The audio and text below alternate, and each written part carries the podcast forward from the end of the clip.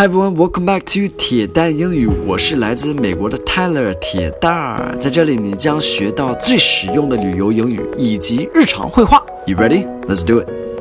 Hey guys, today we got a little bit of a different lesson. So I'm going to teach you how to order a steak in a Western restaurant. In Chinese, it's very different. So here we go. Let's start from the beginning. So 如果是这个牛排是全生的话，我们说 raw。这个就是生的，生生鱼片也是 raw. It's raw anything. That anything that's uncooked is raw. All right. Then after raw, we actually have something that you may never have heard of. It's called blue. 蓝色，这个是一分熟的 blue. I have never eaten a blue steak. It's way too raw for me. Okay? And after blue, we have rare. Rare. 这个是二分熟的. Rare is also really red. A lot of blood in there. Mm, most, uh, some people like this.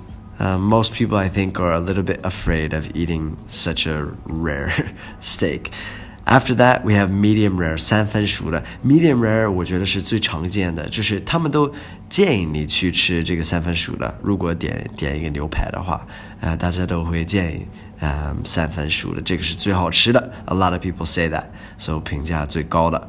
Um, but some people think that's too red, too much blood, so they go for a medium medium. 这个是五分熟的.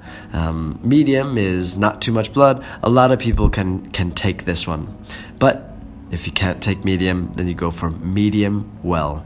Medium well 这个是七分熟的 medium well, and really that's as high as you want to go. 嗯，不想再熟了吧？嗯，再熟的就是全熟的，全熟的是 well done well done. So this is cooked all the way through. There's no red in it at all. And this is a dry, overcooked steak, really. 还有 overcooked 这个是过熟的, so it's 熟大了 overcooked. But even well done, I think, is still overcooked. So yeah, that's that's the basics of ordering a steak. And they will ask you, how do you take your steak? Or how would you like your steak cooked? Or how would you like your steak done?